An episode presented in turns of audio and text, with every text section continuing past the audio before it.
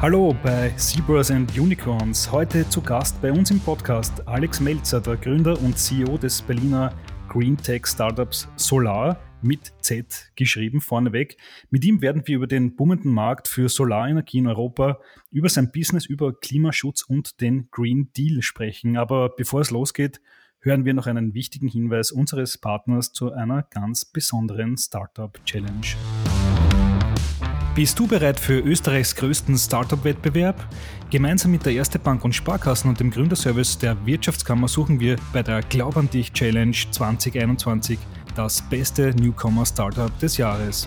Wir fahren durch alle Bundesländer und lassen die besten Founder vor hochkarätigen Jurys antreten. Beim großen Finale im Mai treten die Top-Startups des Landes an, um den großen Preis nach Hause zu holen. Alle News, Startups und Infos unter www.glaubandich-challenge.at und auf trendingtopics.at. So, und jetzt geht's los. Alex Melzer, Gründer und CEO von Solar schaltet sich aus Berlin zu. Hallo Alex. Hallo, ich freue mich da zu sein. Ja, freut mich sehr, dass du ähm, bei uns im Podcast bist. Du bist, glaube ich, der erste Gast aus Berlin. Äh, coole Sache. Ähm, ich habe mich schon ein bisschen mit Solar auseinandergesetzt, aber lief uns mal dem Zuhörer den kurzen Pitch. Was ist Solar? Was machst du mit dem Startup? Genau, Solar ist ein Greentech-Startup und wir sind eine digitale Plattform für Solaranlagen. Das heißt, äh, wenn du Hausbesitzer bist, gehst du auf unsere Webseite solar.de, gibst deine Daten zum Haus ein, dann bekommst du Zugang zu unserem Online-Konfigurator und kannst dort ganz einfach die eigene Solaranlage für das Dach planen, kannst es dann online kaufen und wir setzen das dann bei dir vor Ort um. Okay, super. Also quasi ein Online-Shop für Photovoltaik äh, für Deutschland. Ähm, wie funktioniert es dann im Detail? Ähm, es gibt sicher tausende Leute, die da schon bestellt haben. Ähm, was braucht man da für ein Vorab-Investment, äh, um sich so eine Solaranlage bei euch zu ordern? Und ähm, was muss man da so rechnen? Ähm, Geldersparnis über Zeit ist natürlich eine interessante Sache, wenn man sich selber den Strom am Dach produziert. Ähm, ab wann rentiert sich so ein Solardach? Ja, also das ist, äh, wir sind kein, kein reiner Online-Shop in dem Sinne, sondern wir machen für jedes Haus eine individuelle Planung. Ja, das heißt, äh, wenn der Kunde dann bei uns im Online-Konfigurator ist, sieht er sein eigenes Haus in 3D dargestellt. Er sieht, wie das aus dem, äh, wie die Solarmodule auf dem Dach aussehen. Und dann kann er selbst entscheiden, welche Komponenten will er haben, wie rechnet sich das, wie viel spart man, lohnt sich so ein Speicher, ja, wie verhält sich das mit dem E-Auto, wenn ich äh, mit der, von der Solaranlage noch das E-Auto lade. Ähm, das heißt, man kann da aus verschiedenen Varianten auswählen. Wir empfehlen natürlich immer etwas, wo wir sagen, hey, für dich als Kunde passt passt das hier am besten und äh, der Kunde kann aber individuelle Entscheidungen noch treffen. Das geht los von die günstigste Anlage wahrscheinlich 9000 Euro bis äh, wie immer nach oben keine Grenzen gesetzt, ähm, aber ähm, man braucht auch gar kein Geld mitbringen. Das heißt, wir bieten auch direkt online die Finanzierung an, kann man dann über eine Online-Strecke, über eine Partnerbank von uns das Ganze äh, komplett finanzieren, ähm, zahlt man dann einfach eine monatliche Rate und muss gar nichts investieren. Wie viele Leute haben das schon in Anspruch genommen. Solar gibt es ja schon seit einigen Jahren in Deutschland. Genau, also die, die Solarbranche ist in Deutschland nichts Neues. Ja, die, das, das Erneuerbare Energiengesetz gibt es jetzt seit über 20 Jahren. Am Anfang waren das nur ein paar tausend Anlagen. Mittlerweile haben wir in Deutschland 1,9 Millionen Solaranlagen installiert auf Ein- und Zweifamilienhäusern. Ähm, es gibt insgesamt 16 Millionen Häuser in Deutschland. Äh, das heißt, der Großteil der Häuser hat immer noch keine Solaranlage. Ja, und das ist eigentlich sehr schade, weil nämlich den Solarstrom, den wir dort erzeugen, der ist wesentlich günstiger als den Strom, den man aus dem Netz äh, verbraucht. Ja, also nur zum Beispiel, ähm, typischer Stromkunde zahlt in Deutschland 30, 31 Cent für die Kilowattstunde. Ähm, wenn man das mit der Solaranlage selbst herstellt, liegt man bei 8 Cent. Ja, also man spart dort ab Tag 1 richtig Geld. Das Ganze, eine Solaranlage amortisiert sich so ab fünf bis sechs Jahre. Die Anlage selber hält aber 25 Jahre. Ja, wenn man jetzt noch ein E-Auto dazu nimmt, was ja viele Leute jetzt gerade nachdenken, ist das natürlich noch mal viel besser, weil man dann das Auto zu Hause kostenlos tankt und mit einem sauberen, guten und vor allem günstigen Gefühl dann Auto fahren kann. Mhm. Ja, das ist auf jeden Fall ein Trend, spüren wir in Österreich natürlich auch. Ähm, wie hat sich das über die letzten Jahre entwickelt? Ich glaube, du bist äh, 2016 an den Start gegangen und ähm, hast klein angefangen und mittlerweile sind ja da große Investoren an Bord. Ich glaube, mehr als 30 Millionen Euro Risikokapital aufgenommen. Äh, wie hat sich das da über die Jahre für dich entwickelt? Du hast wahrscheinlich alleine oder mit einem kleinen Team begonnen und jetzt ist das so eine richtige große Firma geworden. Ja, absolut. Also ich kann sogar noch, weiter zurückgehen. Ich habe nämlich 2007 in der Solarbranche schon angefangen. Und äh, damals wurden wir noch wirklich als so Ökospinner ausgelacht. Äh, und damals hat man gesagt, ja, Solar wird sich niemals rechnen, viel zu teuer, das wird niemals wettbewerbsfähig.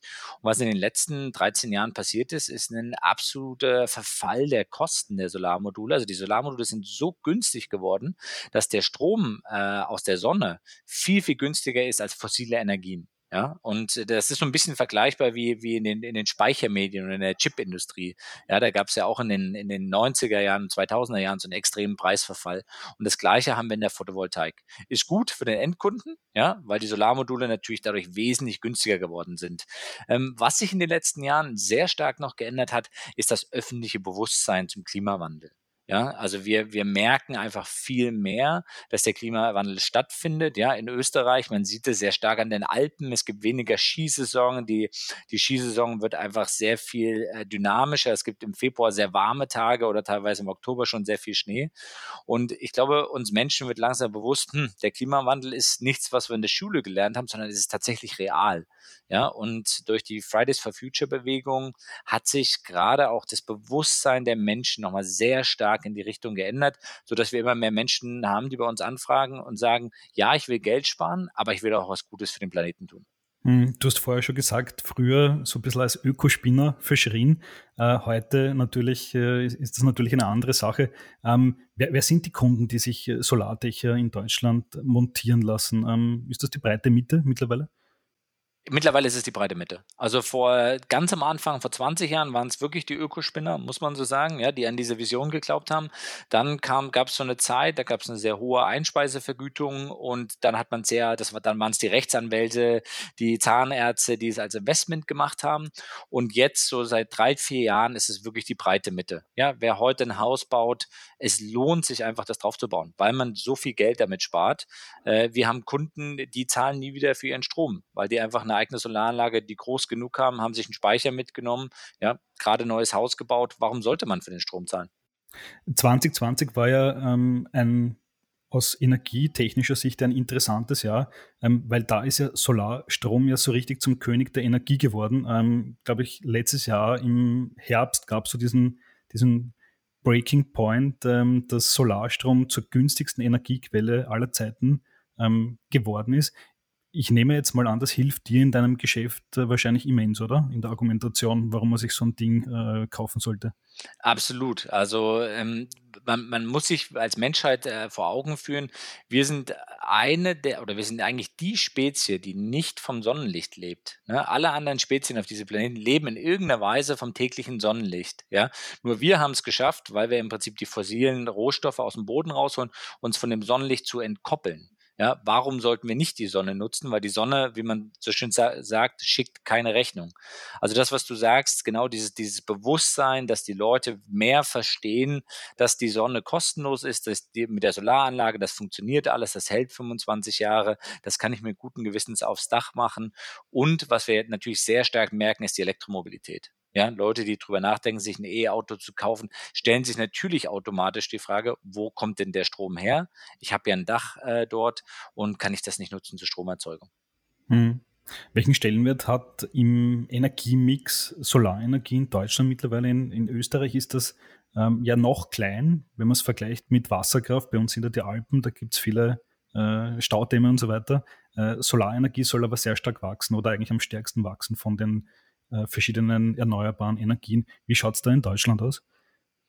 Äh, Deutschland ist ähnlich. Wir haben natürlich nicht so viel Wasserkraft äh, wie, wie in Österreich und deswegen muss man natürlich schauen, wie kann man die Erneuerbaren ausbauen. Windkraft ist immer ein Streitthema, weil natürlich, wenn man in der Nähe eines Windkraftwerks äh, lebt, will man das nicht in seiner Nachbarschaft haben, kann, kann ich nachvollziehen. Und Offshore-Wind hat das Thema, man kann natürlich die Nordsee zupflastern, aber diese Energie muss man dann auch nach Bayern bekommen. Ja, das heißt, da, da fehlt einfach dieser Trassenausbau, um diese ganze Energie nach unten zu schieben.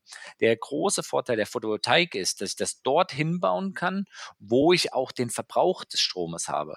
Ja, also bestes Beispiel aus der Industrie. Ich habe eine Kühlkette, einen großen Schlachtbetrieb wegen mir oder ein großes Lagerhaus. Dort sind Kühlanlagen drin. Wann brauchen die am meisten Strom? Klar, tagsüber, wenn es warm wird, dann scheint aber auch die Sonne. Ja, das heißt, diese Betriebe zum Beispiel mit Photovoltaik auf den Dächern auszustatten, macht ja logisch Sinn. Und diesen Strom muss ich nicht mal transportieren. Der wird ja gleich vor Ort verbraucht. Ja, und das Gleiche gilt fürs Einfamilienhaus. Ja, warum sollte ich nicht jedes Dach eine Photovoltaikanlage drauf bauen? Du bist jetzt in Deutschland unterwegs mit deiner Firma. Ähm, sind andere Märkte da mittelfristig auch interessant? Ähm, ich denke jetzt nicht nur an Österreich, aber Frankreich, äh, vielleicht auch die südlichen europäischen Länder, wo ja nochmal mehr Sonne scheint als bei uns. Ähm, wie schaut es da aus mit deinen Expansionsplänen? Absolut. Also wir wollen ab nächsten Jahr wollen wir dann expandieren, auch in andere europäische Länder. Da sind für uns sind das da relativ einfache Kriterien, nämlich wie viele Häuser gibt es? Ja, wir sind ja jetzt sehr primär im, im, im, im Residential, wie man so schön sagt, also im Ein- und Zweifamilienhausbereich unterwegs. Ähm, also wie viele Häuser gibt es? Wie stark scheint die Sonne? Und was kostet der Strom vor Ort? Ne? Je mehr Sonne scheint, je höher der Strom ist, umso besser ist natürlich auch die Ersparnis für den Kunden. Zum Beispiel Frankreich, ein schönes Beispiel für Frankreich sitzt ja sehr stark auf Atomkraft. Das heißt, sie haben einen relativ niedrigen Strompreis. Ja. Jetzt ist in Nordfrankreich scheint, hat ungefähr die Sonnenscheindauer wie in Deutschland. Das heißt, die ökonomische Rechnung funktioniert dort noch nicht ganz so gut. Aber Südfrankreich wiederum funktioniert sehr gut, weil es sehr sonnig ist, trotz des niedrigen Strompreises. Ja. Mhm. Über kurz oder lang funktioniert die Photovoltaik in jedem, äh, in jedem Land sozusagen. Ja, das ist jetzt eine Frage der Zeit, weil die Photovoltaik im Prinzip immer noch immer günstiger wird. Hm, okay, das heißt, auch Skandinavien ist irgendwann mal interessant für dich? Ähm, vielleicht nicht Island, aber äh, absolut. Also da gibt's, äh, wir haben da von unserer, also wir haben da keine Grenze, in welches Land wir expandieren würden oder nicht. Mhm, okay. Ähm, bei Solaranlagen muss sich ja der Kunde auch bewusst sein, dass er äh, mit dem Kauf ja auch einen CO2-Rucksack mitbekommt. Denn die Solarzellen, die müssen ja produziert werden. Ähm, das verursacht auch äh, Emissionen. Wie schaut es da aus? Ähm, ab wann ist so eine Solaranlage, ab wann hat die so ihren CO2-Rucksack mal abgelegt? Ähm, muss sie da Monate, Jahre lang mal laufen oder geht das schneller? Genau, also die, man, man, man spricht davon, äh, also vor allen Dingen für die Herstellung äh, wird ja Energie benötigt. Ja, man, was in den Solarzellen drin ist, ist Alu, Glas, äh, Plastik und Silizium, die Siliziumzelle. Und für diese Produktion äh, wird natürlich Energie benötigt. Wenn der Produktionsprozess CO2-frei ist, also wenn der auch mit Solarenergie hergestellt wird, ist ja der CO2-Fußabdruck null. Ne? De mhm. facto ist es nicht so, weil natürlich auch die Fabriken genauso den Strommix nutzen, den, den, den es in jeder Produktion gibt. Das heißt, wir haben dort noch einen CO2-Fußabdruck. Diese Payback-Zeit des CO2-Fußabdrucks liegt mittlerweile unter zwei Jahren. Ja, also nach zwei Jahren ist, hat, hat die Solaranlage mehr CO2 eingespart, als sie für die Produktion ähm, ähm, gebraucht wurde. Und dann hält die Anlage aber 25 Jahre.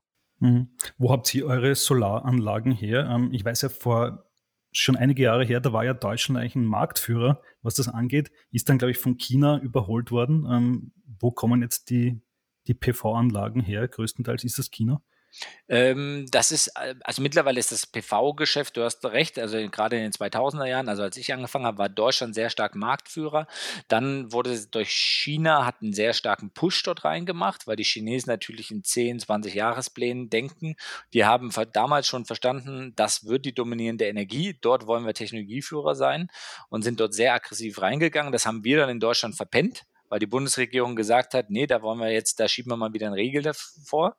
Ähm, und äh, heute wird es wirklich international hergestellt. Also wir haben Lieferanten aus Vietnam, aus Thailand, aus, auch aus China, aus Taiwan, äh, aber auch deutsche Hersteller. Wir haben auch deutsche Module äh, mit, mit bei uns dabei. Jetzt ist die Produktion der PV-Anlagen die eine Sache.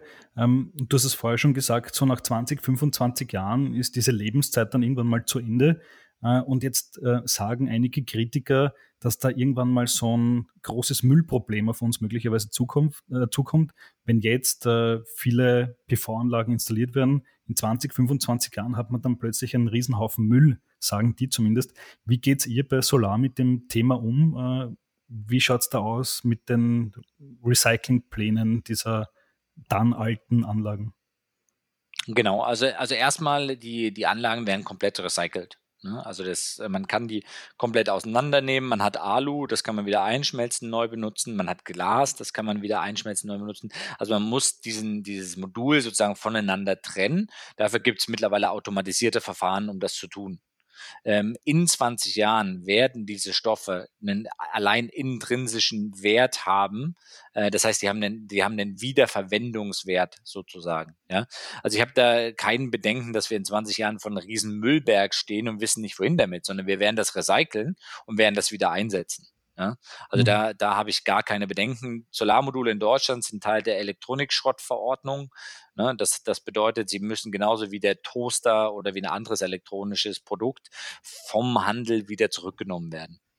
Lass uns noch ein wenig über die Zukunft dieser Technologie sprechen. Ähm, da gibt es ja viele interessante Entwicklungen. Man kann ja eigentlich im Wochenrhythmus lesen, dass Forscher ähm, die PV wieder mal verbessert haben. Ähm, es gibt auch ähm, Konzepte, dass Glasfenster ähm, als Solarzellen dienen können. Ähm, auch in die Vertikale geht es. Jetzt sieht man ja eigentlich sehr, sehr stark im Horizontalen die PV-Anlagen. Ähm, welche Entwicklungen find, begeistern dich in dem Bereich? Was, was wird denn in einigen Jahren möglich sein, was heute vielleicht noch futuristisch wirkt? Ja, also was, was mich vor allen Dingen begeistert ist, als ich angefangen habe, haben wir das Standardmodul hatte damals 200 Watt. Ja, heute hat das Standardmodul äh, 380, teilweise 390 Watt. Das heißt, die Leistung auf der gleichen Fläche hat sich verdoppelt. Ja, und das ist einfach krass zu sehen. Ähm, so ein bisschen wie bei den Prozess Prozessoren, ja, den Computerprozessoren, ähm, wie der, in welcher Geschwindigkeit da neue Prozessoren auf den Markt kamen und die immer schneller wurden. Und das Gleiche wird auch in der Photovoltaik oder passiert ja schon in der Photovoltaik, dass man die Technologien immer und immer, immer weiter entwickelt, um noch mehr Sonnenlicht, noch mehr Energie dort rauszuholen. Das heißt, irgendwann werden wir wahrscheinlich auf den Dächern drei, vier, fünf Module anbringen und haben genug Energie, das Auto, die Wärmepumpe und das ganze Haus zu versorgen. Ja, und diesen Gedanken, das ist das, was mich schon seit eh und je an der Photovoltaik fasziniert hat, dass man quasi dezentral unabhängig von großen Energiekonzernen Strom herstellen kann. Ja, das ist, das ist doch Wahnsinn. Du legst dir einfach was hin, das liegt einfach da, macht kein, bewegt sich nicht, du musst nichts machen und das gibt dir Energie. Ja, das hat mich von Anfang an fasziniert und das fasziniert mich auch weiterhin. Hm. Das ist ein spannender Punkt, äh, dass ja die Energiebranche ja durch die Photovoltaik ja an einer Art Wendepunkt ankommt. Eben, du hast es gerade gesagt, da, da geht es eigentlich weg vom zentralen äh, Energieerzeuger, Atomkraftwerk, Kohlekraftwerk hin zu dezentraler äh, Versorgung. Jeder hat seine eigene Anlage am Dach. Äh, wie sieht für dich da die Zukunft der Energiebranche aus? Werden da diese großen Firmen mal irgendwann mal obsolet oder braucht man die trotzdem? Also die Vision für uns sieht auch aus, und das ist auch die, die Vision von Solar, dass wir einen neuen dezentralen Energieversorger bauen. Und wir haben, wir haben fünf Prinzipien, die anders sind als die klassischen Energieversorger. Das erste Prinzip ist, dass wir grüne und günstige Energie für die Kunden zur Verfügung stellen. Das zweite Prinzip ist, dass die Energie immer dezentral und erneuerbar ist. Ja? Wir wollen im Gegensatz zu dem klassischen Energieversorger, dass der Kunde möglichst viel seines Stroms vor Ort herstellt. Ne? Nur das, was er nicht vor Ort herstellen kann, das liefern wir ihm dann noch als Strom. Das dritte, was wir haben, ist Kundenorientierung. Ne? Wir sind heute, wir leben in einer Zeit, wo wir es gewöhnt sind, kundenorientierte Firmen. Amazon ist ein bestes Beispiel, super kundenorientiert. Ja? Energieversorger sind es nicht. Und ähm, das vierte Prinzip ist, dass wir setzen auf Elektrifizierung. Wir sagen, alle Energie wird elektrifiziert. Man, hautzt, äh, man heizt Häuser elektrisch, man fährt elektrisch und man nutzt natürlich Strom für Licht elektrisch. Und äh, diese Energieflüsse muss man smart steuern, sodass wir unseren Kunden äh, das zu ermöglichen wollen, diese Flüsse smart zu steuern. Ja, also wir bauen dort den neuen grünen Energieversorger, der sich ganz klar gegen die alten positioniert. Hm. Es gibt ja noch einen anderen sehr berühmten Unternehmer, der auch äh, sehr intensiv an der Energiezukunft äh, arbeitet. Ich spreche natürlich von Elon Musk. Ähm, ist der ein Vorbild für dich? Äh, er ist in gewisser Weise ein, ein, ein, Vorbild, weil er das schafft, dieses Storytelling. Ne? Tesla erzählt eine wahnsinnig gute Geschichte. Ähm, ich würde jetzt mir persönlich nie einen Tesla kaufen, weil ich glaube, dass ein VW oder ein anderer Hersteller eine bessere Qualität liefert. Aber Elon Musk ist ein gigantischer Storyteller. Ja, alles, was er macht, ist einfach eine Story. Und die Amerikaner sind so gut darin, diese Geschichten zu erzählen.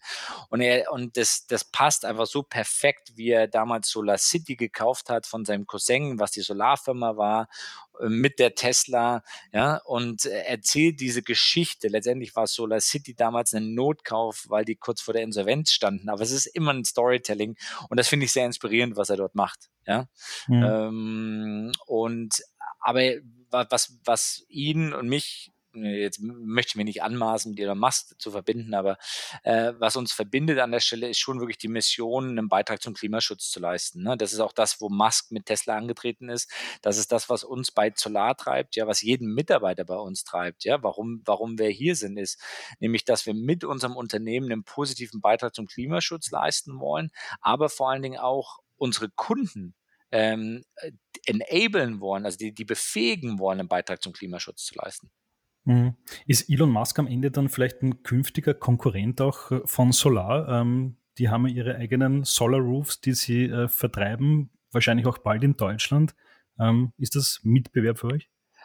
Es ist, es ist eine starke Brand und in, in dem Sinne natürlich auch ein, auch ein Wettbewerb. Ja, auf jeden Fall.